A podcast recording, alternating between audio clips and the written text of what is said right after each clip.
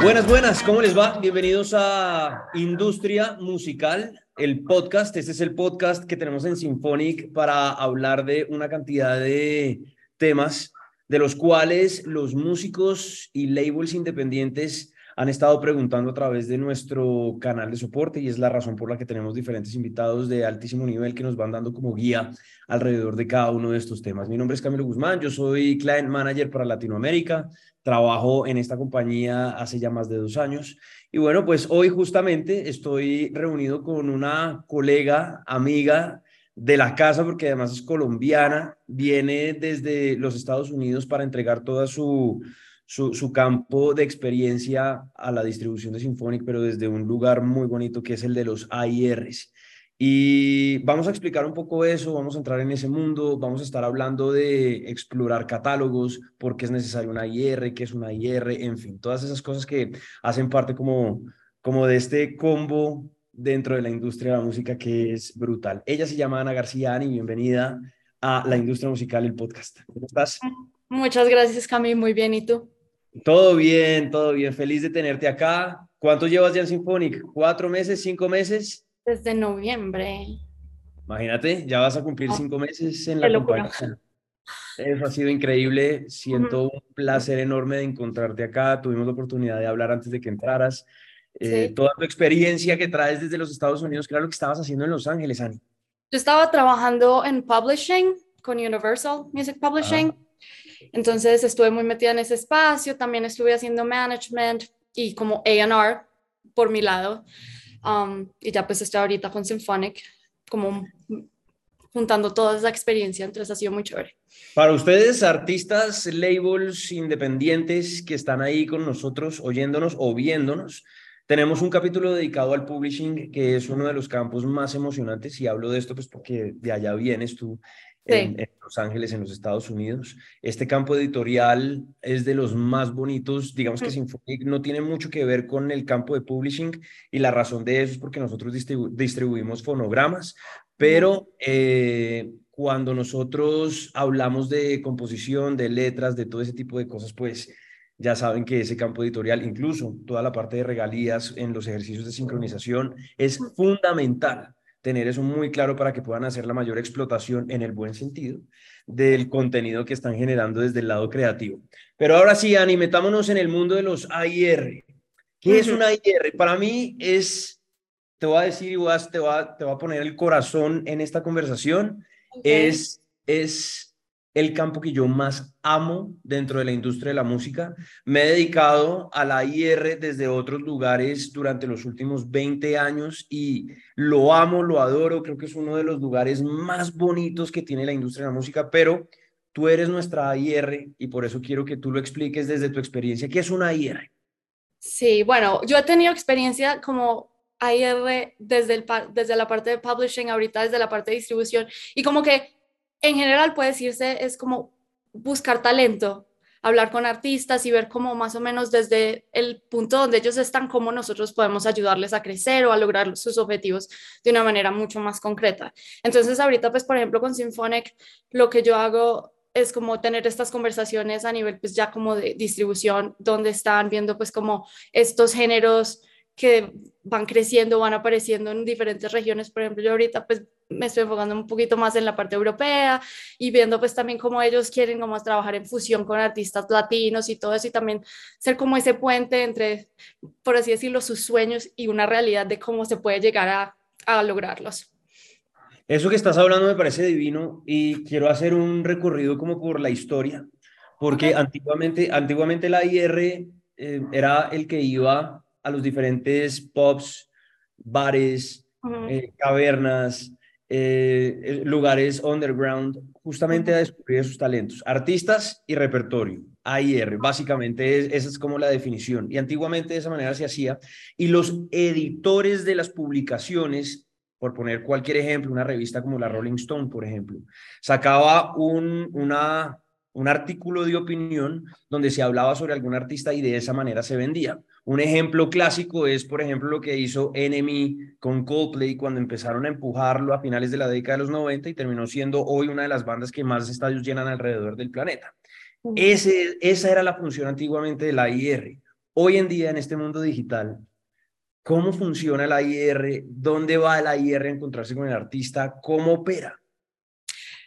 Es súper interesante eso que dices, sí, porque el mundo digital ha cambiado todo. O sea, por ejemplo, yo muchos de los artistas con los que he trabajado ni siquiera los he conocido en la vida real, solo ha sido conexión digital. Inicialmente antes de Symphonic era como Instagram, como encontré tu música en Spotify o en tal parte o en YouTube y se empezaban estas conexiones y pues a mí todavía me parece importante la parte humana, pues como si tienes la oportunidad de ir a un lugar y hablar con el artista, hacerlo, pero pues no limitarlo a eso. Por ejemplo, yo paso mucho tiempo en, en Spotify como escuchando cosas nuevas y luego investigando como, bueno, este, este artista en qué anda, pues como cuál es su estado, porque también hay que tener en cuenta, bueno, si ya está súper establecido en otro, como con otro espacio súper, pero también como enfocarnos en otros que digamos que los que sí realmente podríamos traer beneficios o ayudarles a crecer un poquito más, entonces la parte digital pues es un espacio donde uno realmente pasa pues la mayoría del tiempo. Y ya pues si existe la opción de estamos cerca o posiblemente podemos viajar a algún lugar y conocernos, pues hacerlo. Por ejemplo, ahorita yo voy a Los Ángeles a conocer varios artistas con los que he estado teniendo como conversaciones y de hecho algunos que ya firmamos y pues igual me parece chévere, salgamos, tomémonos un café, hablemos de proyectos, como cómo se ve el futuro y todo eso, como para no perder ese, ese elemento, pues que para mí también es súper importante a la hora de crear relaciones con artistas. Qué belleza. Y estoy completamente de acuerdo contigo. Yo creo que hoy en día de, de esa manera funciona sin dejarse llevar por los números, digamos, como, como una totalidad, porque yo soy del tipo de AIR que creo que uno sí necesita las tripas para poder ¿Sabes? Como, como, como esa sensación que uno tiene acá, que uno dice, esto va a ser un palo, como decimos aquí en Colombia, o va a ser un éxito, como se dice, digamos que más, más eh, global.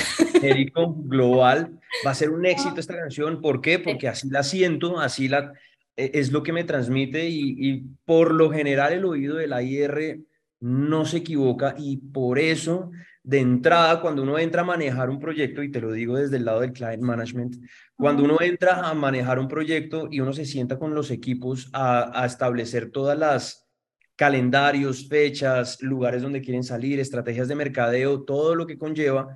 Mi pedazo favorito es cuando el artista llega y me dice, hermano, tengo 10 canciones y quiero sacar un EP. ¿Qué hago? Escuchemos. Escuchemos. A ver qué pasa. Ahorita que tú vas para Los Ángeles, por ejemplo, a encontrarte con tus artistas y tú ves un show, ¿qué es lo que esperas ver? Porque yo sí siento que el AIR genera un tipo como de, como de angustia en el artista, como dice, me está viendo una IR, pero la IR cuando llega al show, una IR como tú, por ejemplo, está buscando.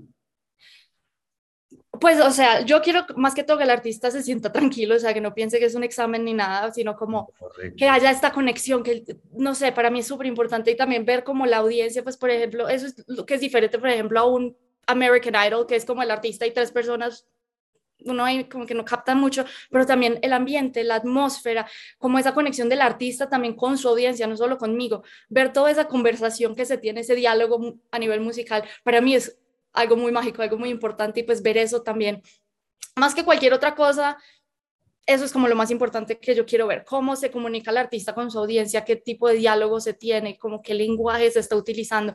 Es algo un poco abstracto, por así decirlo, pero que yo siento que un músico y una persona que trabaja en esta industria entiende. Entonces, siento que, siento que es el punto de encuentro. ¿Sabes por qué? Porque la industria está muy ligada, como industria está muy ligada a los números, a las estadísticas, a los resultados, y el músico viene desde el lado creativo. Es un lado más sensible, es un lado menos de número, es un lado mucho más de emoción, sentimientos. Y creo que el AIR es como, como el punto medio entre, entre todo ese mundo creativo y todo ese mundo de business. Y creo que es la persona encargada de decirle al músico, hey, hay que aprender un poquito de esto, eh, ten en cuenta un poquito esto para explotar tu contenido de una manera, sigue manejando. Y tú, por ejemplo, es que por eso tenía muchas ganas de hacer esta conversación contigo, porque es que tú tienes un complemento que a mí me encanta y me encanta desde el día que hablamos en la entrevista, y es es, vengo del lado del publishing, que es toda la parte de la composición, composición de melodía, composición de letra, explotación, digamos, de la parte editorial de, del, del compositor. Ese compositor, que es lo más lindo porque es el lado creativo más puro, porque es donde nace toda la magia del contenido que nosotros hoy manejamos, se ve transformado en, digamos que pasas a una siguiente estación donde todo eso que hizo ese compositor ahora está, está grabado en un fonograma y ese fonograma como AIR es lo que yo voy a escoger para que tú y yo, tu artista y yo como, como, como industria podamos ir de la mano y ganar los dos. Tú a vivir de la música, que es tu sueño, y yo a seguir trabajando de la industria porque es mi función dentro de, del ecosistema musical. Entonces, por eso esta figura a mí me fascina y por eso creo que tú tienes esos dos componentes que han hecho que yo hoy en día con el equipo que tengo en Latinoamérica me sienta muy feliz de contar con AIRs que tienen la capacidad de moverse como por esos lugares, sobre todo porque es que, a ver, si yo me pusiera aquí a echarte flores, pues es una vieja que habla inglés, habla alemán, habla español. Tienes la capacidad de sentarte a negociar, digamos, con, con el artista desde su, desde su raíz, desde su cultura. Entonces, eso, eso pues es muy bonito. Ani, ya que hemos hecho como todo este recorrido y hemos logrado como crear un perfil de lo que es esta persona dentro de la industria de la música, mm, a, nosotros en Symphonic nos llega algo que se llama el scoop, que a mí me fascina porque en ese scoop uno va viendo los resultados de diferentes personajes dentro de la compañía. Tú ya tienes grandes firmas de grandes artistas eh, en, el, en el tiempo que llevas y quiero preguntarte un poco por esos casos de éxito. ¿Cómo ha sido como el proceso de construcción y firma con estos casos de éxito y quiénes son? Si quieres poner un ejemplo. Bueno, por ejemplo, algo que me parece súper especial y de que yo digo, oh my gosh, nunca me lo imaginé fue el caso de Lemon Drop, que yo recuerdo fue mi primera semana en Symphonic y esto fue uno de esos research que yo hice solita y que empecé como, mm, mm, voy a buscar, los, los encontré en Spotify, voy a escribirle, hablé con el manager y todo como que se empezó dando. Obviamente fue un proceso lento porque primero yo todavía estaba como aprendiendo un poquito más sobre cómo funcionaba Symphonic, el tipo de servicios, como sintiéndome mucho más cómoda a la hora de hacer como una oferta.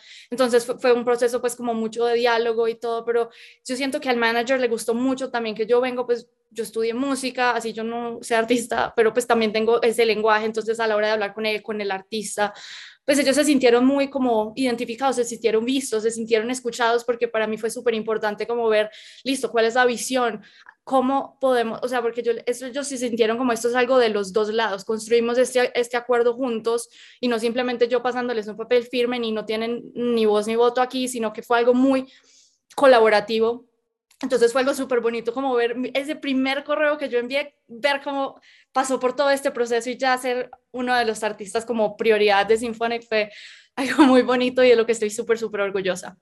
No, sobre todo que el primer contrato es, ah, es como, como quitarse un elefante de encima, que uno dice, listo, uh, bajé la bandera y de aquí en adelante ya voy.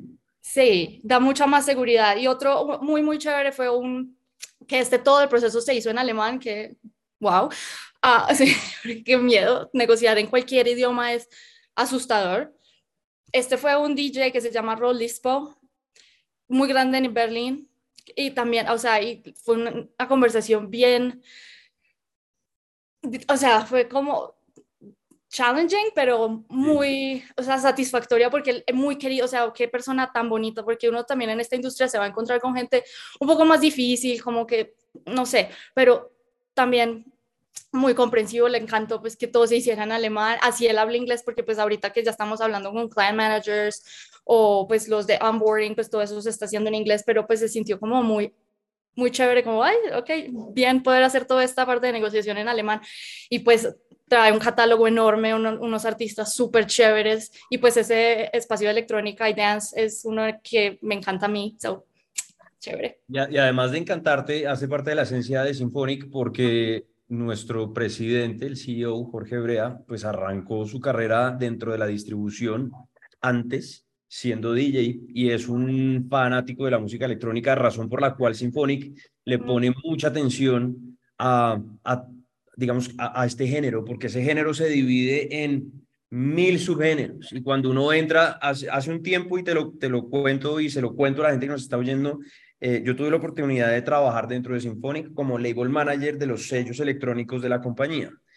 Y yo llegué con un bagaje de sellos electrónicos, de sonidos electrónicos que pensé sabía y Mm. cuando me metí en la electrónica electrónica, pues me tocó empezar a estudiar como un loco porque eso tiene Uy, sí. ramas. Pero Y bueno, sí, digamos que total, total. Y eso es lo que a la IR lo hace tan chévere porque to- constantemente está aprendiendo de todo. Aprendiendo de géneros, aprendiendo de negociación, aprendiendo de cultura. Ahorita que hablabas de hacer una negociación en alemán, yo me siento muy feliz porque dentro de nuestro equipo aquí en la región andina hay gente, tú sabes alemán, nuestros specialist onboarding tienen, tenemos una persona que habla muy bien alemán ahí, que es José Bárcenas, que está muy conectado con toda la parte de la creación de cuentas, eh, de las nuevas cuentas que llegan a Symphonic. En fin, hay un equipo muy preparado detrás de, de todo esto y creo que, que todo eso que ustedes hacen, que es el tacto para poder llegar a hablar, consentir los sueños del artista y traerlos a Symphonic, Ujú. eh, desde acá lo que nosotros estamos tratando de hacer es como poderles abrir internamente las puertas o una ventana para que vean así qué es lo que está pasando aquí adentro y se den cuenta eh, la manera en la que estamos tratando los contenidos. Básicamente era de eso que yo quería hablar contigo, Vani, este, este mundo de AIR, como te dije antes de arrancar, hubiéramos podido sentarnos y hablar horas, porque es fascinante y uno puede ir como, como yo siempre lo explico, eh, como si esto fuera un metro y uno va parando como en diferentes estaciones.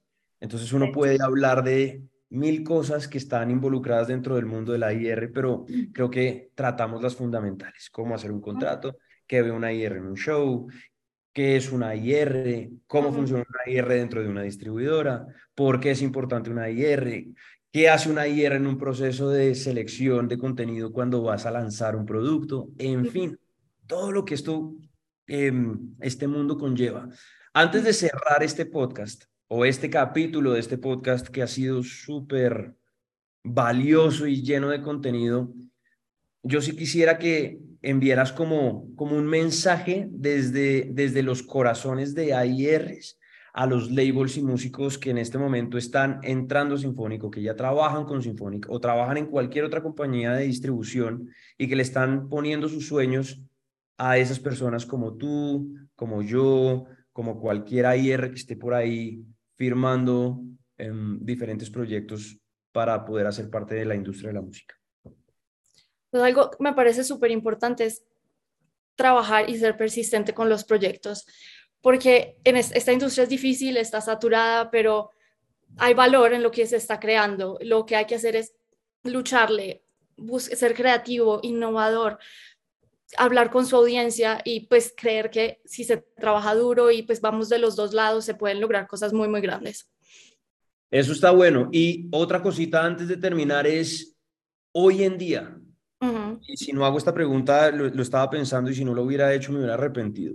Hoy en día, los AIRs, estamos hablando exacto, 2023, ¿qué están buscando? Porque como artista muchas veces dicen, no, solo buscan sonidos, no sé, dancehall, reggaetón, em, electrónico. Y si yo hago rock, ¿me oyen o no me oyen? Si yo hago merengue, ¿me oyen o no me oyen? ¿Qué está buscando el AIR hoy en día? Yo pienso que para todo hay una audiencia. Lo importante es, tienes una historia interesante, hay algo para contar, hay algo con lo que la gente se vaya como sentir identificado, porque sí, o sea, tú puedes tener un sonido increíble y todo, pero si, no vas más allá de eso, si no empiezas un diálogo con la gente que te escucha, o sea, siento que hay, hay que ver, o sea, la, la parte de comunidad es súper importante y que eso es lo que buscamos, como tienes, al- está algo chévere, estás contando algo chévere, algo que valga la pena como compartir con el resto de las personas, no importa si seas rock, merengue, tropipop, no sé. Eso es importante, eso es lo que más busca. Autenticidad. Exacto, autenticidad. exacto. Ujú, Qué sí. bonito, qué bonito. Ese mensaje es muy bacano porque, porque, porque, porque sí, porque no importa lo que hagas, Ujú, sé auténtico con lo que haces y seguramente vas a conectar con audiencias. Ajá, Sobre todo, y me estoy alargando otra vez, pero es que esto sigue teniendo como ramitas. claro. Cuando el artista se da cuenta que hoy en día la forma de consumo es distinta a como se hacía hace 20 años. Hace 20 años uno tenía un disco y luego, eh, digamos, la forma de operar de la industria era, tienes un disco y en ese disco hay 10 canciones y escogemos tres objetivos con el AIR y con el equipo de mercadeo, hacemos mercadeo de esos tres sencillos durante cuatro años. Y de esa manera se explota. Hoy en día, hoy en día el público no es tan masivo, es mucho más de nicho y se van generando unos nichos. Yo, yo, yo le digo el nicho masivo porque son millones de nichos que están identificados con diferentes mensajes, con diferentes propuestas. Y por eso hoy en día decir que, claro, hip hop is king, por lo menos en Estados Unidos, o reggaeton is king en nuestra cultura latinoamericana, pues sí, es lo más trendy, pero si uno esculca, uno se da cuenta que hay millones de audiencias que ya no son así de grandes, pero son muy grandes, que están consumiendo de todo. Sí y consumen muy fielmente. O sea, esas audiencias chiquitas no tienen que ser gigantes, pero son muy fieles a su artista y, o sea, eso es lo importante, como que está como esa relación que se siente muy real entre el artista y, y, su público, que antes, por ejemplo, lo que tú decías no era tan posible cuando era solo CDs y cosas como un poquito más alejadas de este espacio digital también. O sea, lo hace difícil, pero también hace que esa relación sea un poco más estrecha entre sus fans y el artista. Entonces hay que saber como llevarla y aprovechar esa, pues como esa cercanía que se tiene ahorita para lograr unas cosas mucho más grandes. Pues son las palabras de Ana María García. Ella es AIR de Symphonic Distribution, hace parte de nuestras contrataciones más recientes y de las más bacanas que hemos tenido. De verdad que el equipo de la TAM, contar con ese corazón puesto en los acuerdos que se están tratando con los artistas que manejamos, pues es absolutamente valioso, Dani. De verdad, gracias por tu tiempo, por tu conocimiento, tu experiencia, por este espacio, por dar un poquito de guía a los sellos y artistas que andan buscando em, un poquito de como de luz en ese mundo creativo. No, gracias a ti, Cami, por invitarme. Qué honor. Un abrazo enorme y nosotros nos volvemos a encontrar pronto en un nuevo capítulo de esto que se llama La Industria Musical, el podcast. Un abrazo para todos y hasta la próxima.